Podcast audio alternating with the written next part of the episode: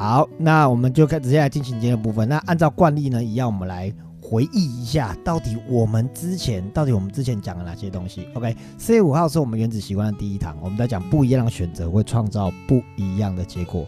那原子习惯今天的力量，每天进步一点点，哇，一年是三十七倍，有没有？我们讲英国车队的故事，所以呢，真正造就成功不是你的目标，而是你的系统。是你的系统造就你的成功，而且是长期性的成功，不会只有一次性的成功。所以《原子习惯》这本书整个的重点是专注在系统的建立，它真的是帮你打造一个系统。OK，那要改变习惯，最重要是改变了身份认同。OK，就是 be do have 的 being，你自己觉得你自己认知了你是谁，你自然而然就完成那件事情。OK，所以 being 这件事情呢，重新设定你的信念。OK，那习惯就是改变你的信念，所以从我正在戒，我正在戒烟，变成我，我是一个不抽烟的人。我正在学音乐，变成我是一个音乐家。我正在变有钱，跟变成我是个有钱人。好，我正在减重，是我本来就很瘦。OK，这是完全不一样的概念。好，这样大家理解吗？哈，身份认同很重要哦。那改变习惯，建立，你应该说建立习惯系统的四个步骤：提示、渴望、回应跟奖赏。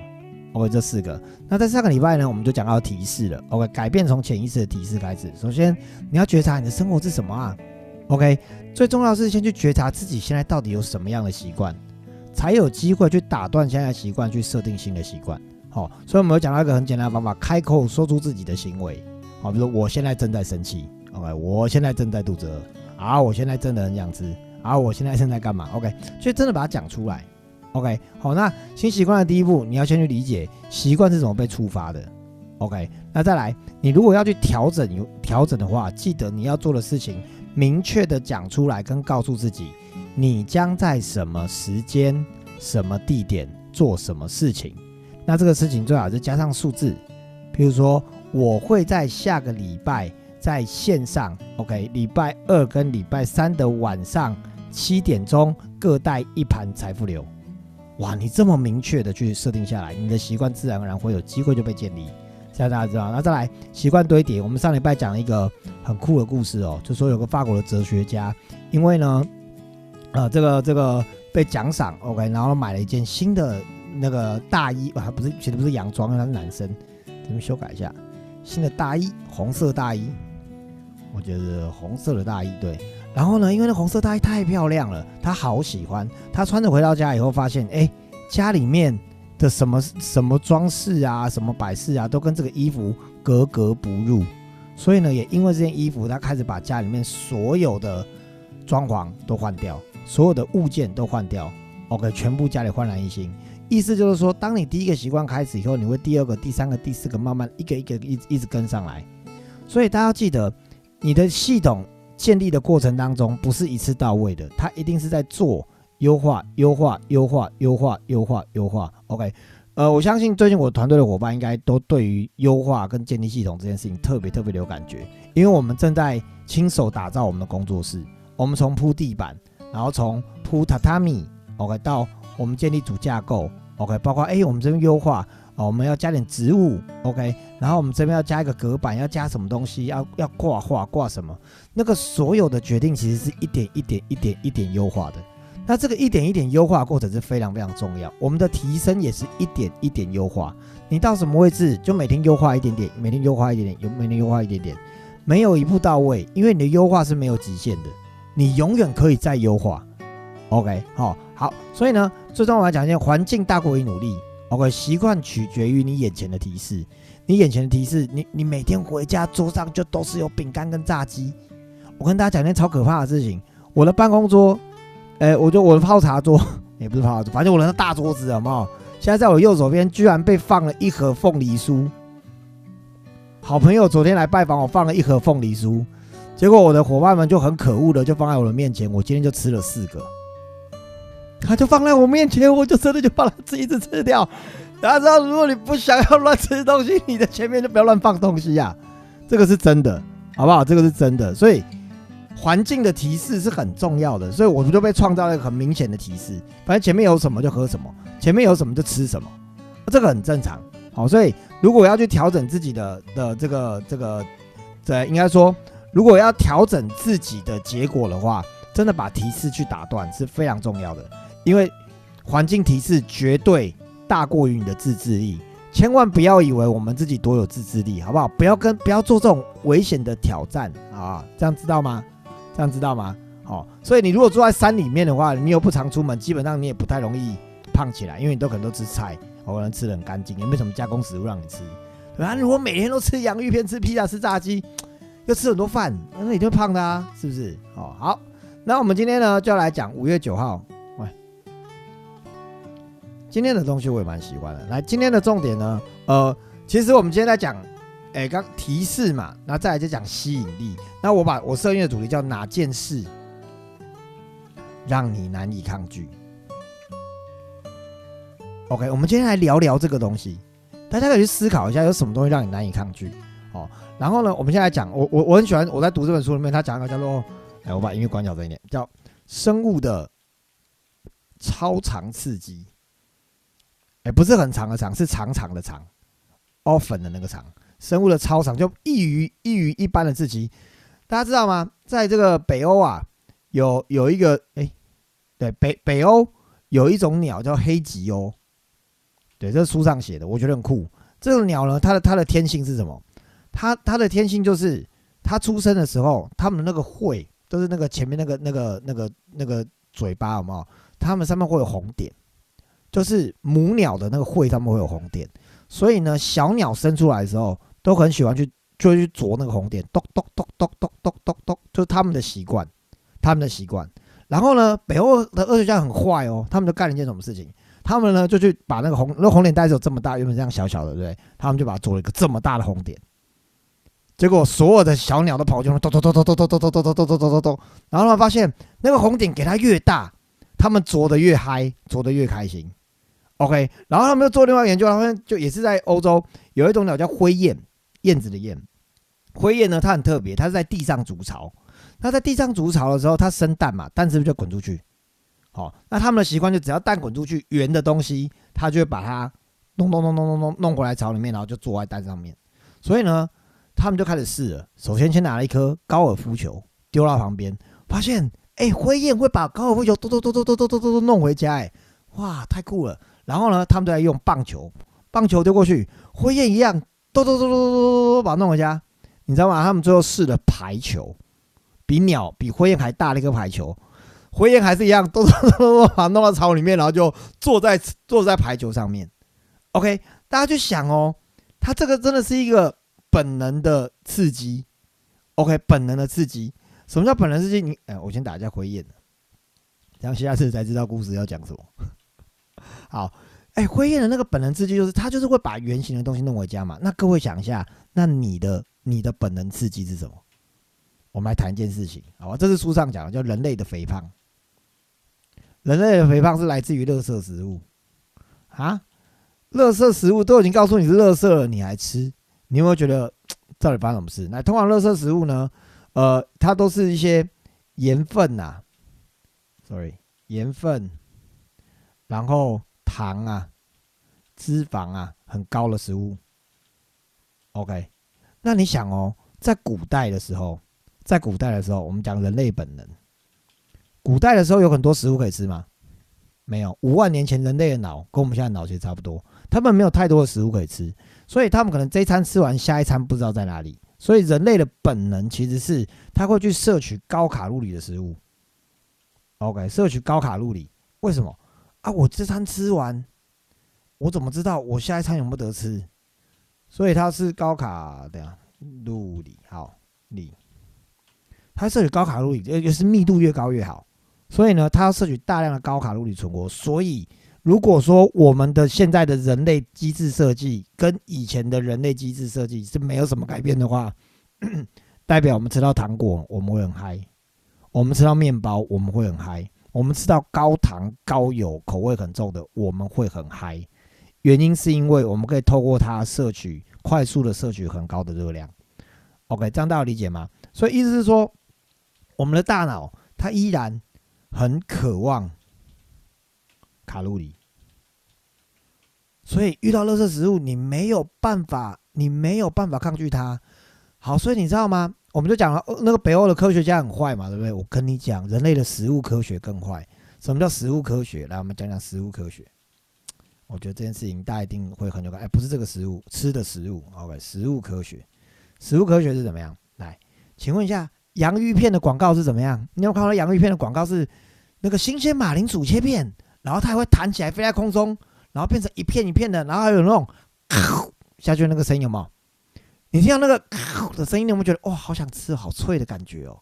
有没有？再来，你想一下那个可口可乐，或者雪碧，或者那种汽水的广告。它让你听到什么声音？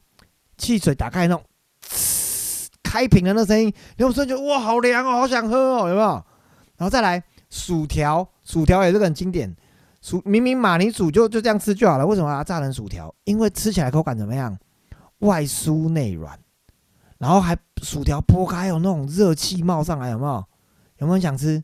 对不对？然后比如说披萨上面为什么要加起司？为了增加口感跟粘稠度。那个夹心饼干为什么要 Oreo 饼干就饼干，干嘛要 Oreo 两片巧克力饼干都能加奶油？因为好吃啊！所以重点就是吃原形食物太无聊，然后大家找到了乐色食物的极乐点，就是超级开心的点。OK，那我们真的中了这些超级开心的点的的的的计，所以你真的就觉得哦。它反复不断的刺激你，而且你就真的会被连接。我相信我刚刚提出的那些例子哦，大家一定都会很有感觉。哎，对耶，我常常在吃那个食物的时候，常常看到那个广告就很想吃，有没有？有没有？OK，哦，所以广告少看一点，好吧？那个 YouTube 就可以买免广告，对不对，这样就不会看到广告了哈。好啦，开玩笑。啊，我们继续往下讲，来，所以呢，我们再讲到刚刚讲到人类肥胖，那我们再讲到现实社会。现在的社会，哇哦！现在的社会呢，先讲一件事情：社群媒体啊，不，你如果你如果在大陆的话，比如说朋友圈啊，哦，抖音啊，小红书啊，OK，哦，哎，媒体，OK。如果你是在海外，IG 啊，Facebook、YouTube，来，我简单讲，你得到的赞，请问你生活里面会有人没有没事就走过你身边跟你说，哎，某某来给你个赞。Hiko 赞，还是那个 Scarlet 赞，对？会有吗？对，还是花妖赞，新奇赞，不会有人给你那个赞。可是你在社群媒体发了一个文，就会有人来按赞，还有人给你转发。请问一下，爽不爽？爽，有没有快乐点？有，因为它比生真实人生容易啊。OK，所以在在上面可你可以得到很棒的刺激，因为你被加许了嘛。OK，比真实生活容易。OK，好，再来广告。你看那些广告，现实社会的广告，哪一个不是完美的灯光？有没有？哪一个不是专业的化妆？重点还有哪个不是专业的修图？你看那广告，每个都美到不行，正到不行，那你很想买，有没有？OK，所以呢，现在社会真的在做的事情是什么？他把产品。的浓度变高了。什么叫产品浓度变高？就是你需要那个东西，它帮你变得超级容易取得，而且很密度很高。譬如说，以前喝啤酒，现在都喝烈酒，因为喝烈酒比较有感，有酒精的感觉。OK，天然食物都变成那个垃圾食物啊！不要不要讲垃圾了，加工食物。好不好？或者是什么？以前玩过桌游吗？扑克牌有没有？欧洲最喜欢玩桌游了，桌游变成了手机 APP，手机游戏，是吧？你现在去看哪个小孩手手机没有在玩游戏的？他谁跟你玩扑克牌？他也不知道扑克牌是什么嘞，是吧？谁跟你下象棋？谁跟你下西洋棋？是吧？是吧？他那个浓度跟速度其实变高变快的。好，这是现实生生活的状况。那这时候我们就来讲一下，那到底我们是什么什么东西被刺激呢？来。这个东西你一定常听到，它叫做多巴胺、多巴胺、多巴胺。这个胺是一个月在一个胺，我们来找它一下。哎，这个胺多巴胺，好，多巴胺呢，它是什么？它就是欲望，它就是欲望的来源。OK，这个欲望，OK，不是性欲的欲，呃，性欲也是也是欲望之一。我讲的是整体全部的欲望。OK，呃，在一九五六年。OK，科学家做了一个实验，叫老鼠实验。他们做什么事情？他们很坏哦，科学家真的都很坏。但是也谢谢他们啦，他们研究出这些嗯很酷的的的的证据。OK，来，老鼠实验它做什么？他发现他在脑，他可以用一个神经阻断，阻断老鼠脑部对于多巴胺的分泌跟反应。OK，它可以停止老鼠的多巴胺的分泌。然后它当它停止老鼠的多巴胺分泌以后，老鼠没有任成任何的生存渴望，他不想活着，也不会想死去，但是他也不想吃东西，不想喝水，他什么都不想，他就什么都不想。然后最后他很快就因为没有没有喝水就渴死了。他都快要渴死了，他也没有想要喝水，因为他的多巴胺分泌被阻断。所以多巴胺是很重要的哦。OK，所以呢，像在在那个过程当中，他没有做个实验，就是说。他后来后来拿糖给老鼠吃，多巴胺被阻断，他发现老鼠吃到糖的时候还是很开心兴奋的，但是他不会一直想要继续吃，除非你喂它。所以阻断多巴胺是件好事吗？其实不是一件好事。OK，它是我们人类正常的的的机能，但是你如果肯给很大量的多巴胺的话，就很容易就会让个人被控制。关键你留在这边，很大量的让它分泌多巴胺的话，它就可能会被控制。譬如说，你有没有看过？不管你去过赌场，或者是你看过这个电视上吃饺子老虎前面的那个人，你觉得他只会玩一分钟、两分钟吗？他会坐在那一整晚上，因为这样咔锵就嘎啦嘎啦嘎啦嘎啦嘎啦，叮咔锵嘎啦嘎啦嘎啦嘎啦，叮呱，恭喜你中奖了！这样，然后继续咔，他每天晚上就是这个动作，一直这种，他只要这个动作就可以得到开心诶。然后后来变成按钮，只要按下按钮，按一下按钮，按一下按钮，就有那种刺激的感觉，那就是多巴胺。在刺激，OK，所以呢，呃，这个多巴胺是非常非常重要的部分。那多巴胺真正的关键，怎么样会让多巴胺分泌呢？分泌多巴胺，好，分泌多巴胺的关键叫做期待，期待。哎，大家以为我得到了会愉悦？No，我跟大家说，真正让人兴奋的是很期待。你有没有因为明天要出去玩很期待？但是跟你真正去玩以后那种快乐是不一样的，有没有？哇，等一下要吃大餐呢，好期待！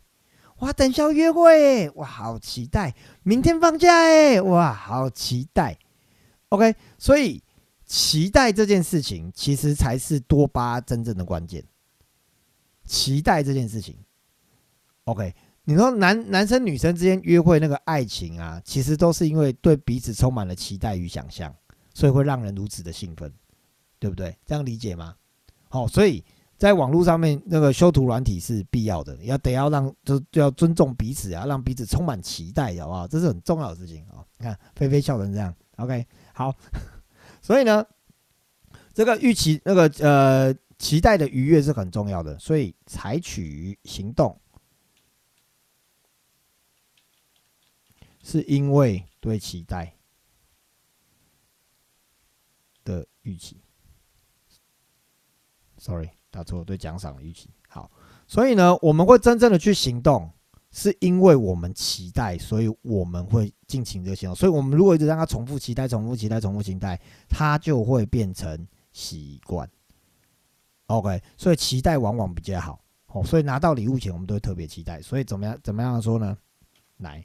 我们用“想要”这个词来刺激。想要，想要就是期待嘛。好，怎么说？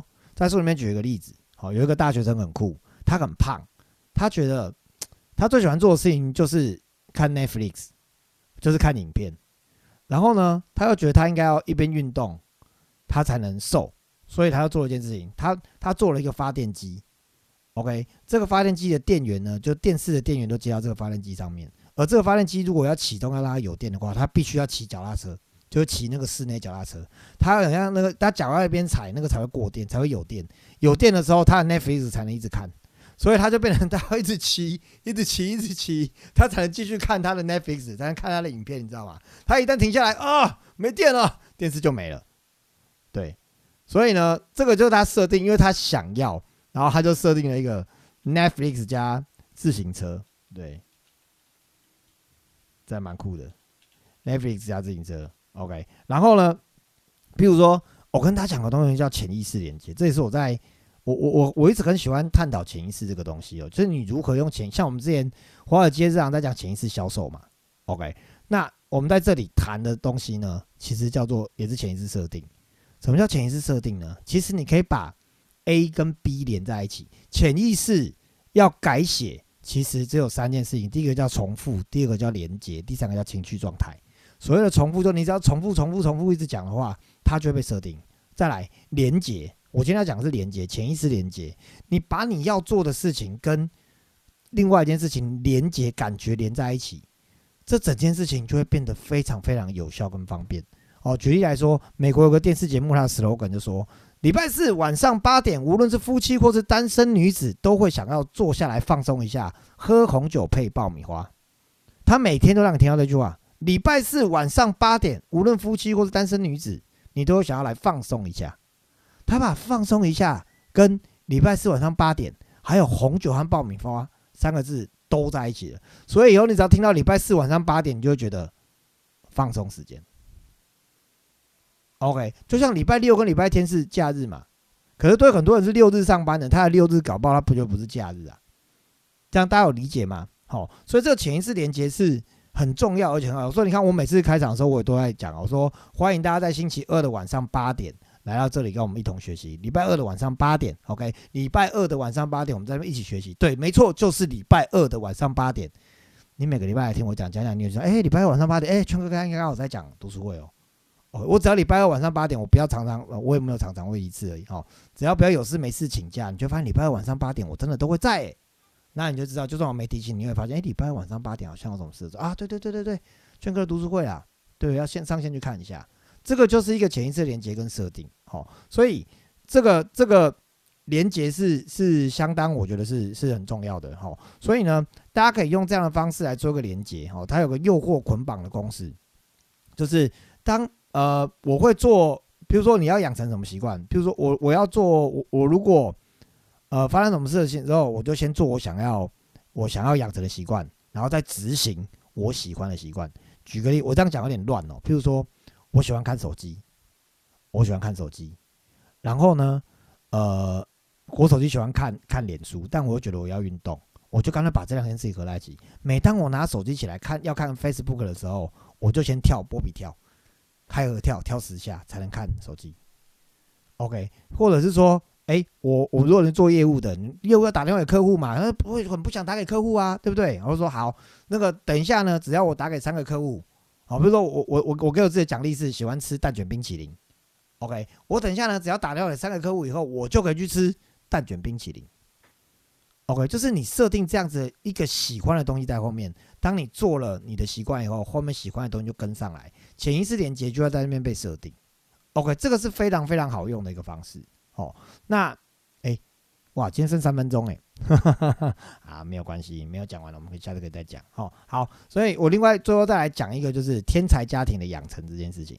OK，在书里面有讲到一个天才家庭的养成，那这段呢，其实这个故事它出现在不只是《原子习惯》这本书，它也出现在很多其他的书本，譬如说像《刻意练习》这本书里面，它也有讲到。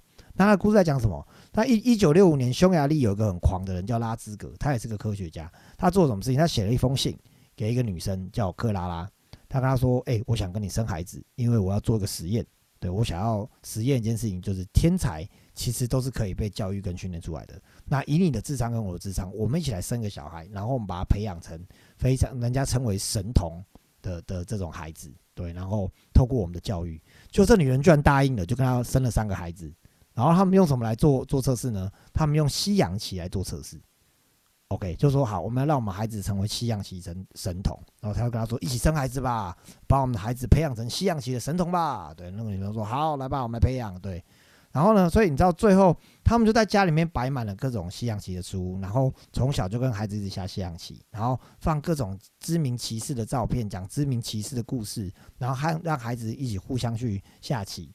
然后甚至带他们去参加非常强度非常高的比赛，比赛完以后一起去检讨。你知道，透过这样的方式，他们的大女儿在四岁的时候开始学西洋棋，六个月就打败大人。然后二女儿十四岁就成为世界冠军。OK，然后三女儿更厉害，十五岁十五岁就已经成为世界最顶尖的特级大师，而且蝉联了世界的那个维那个那个西洋棋女王二十七年。但这件事情的前提，他们早就计计划这件事情要发生，所以在刻意练习里面也讲这件事情，就说所有的能力它其实是可以被被训练跟跟锻炼的。OK，好，那今天的时间呢，已经来到了这个八点二十九分。OK，前面后面还有很多我觉得非常非常棒的东西哦，那是我们不会讲长，我们就是三十分钟。OK，透过今天的分享呢，最重要让你知道说，哎，大家真的去想一下，是不是真的有一些。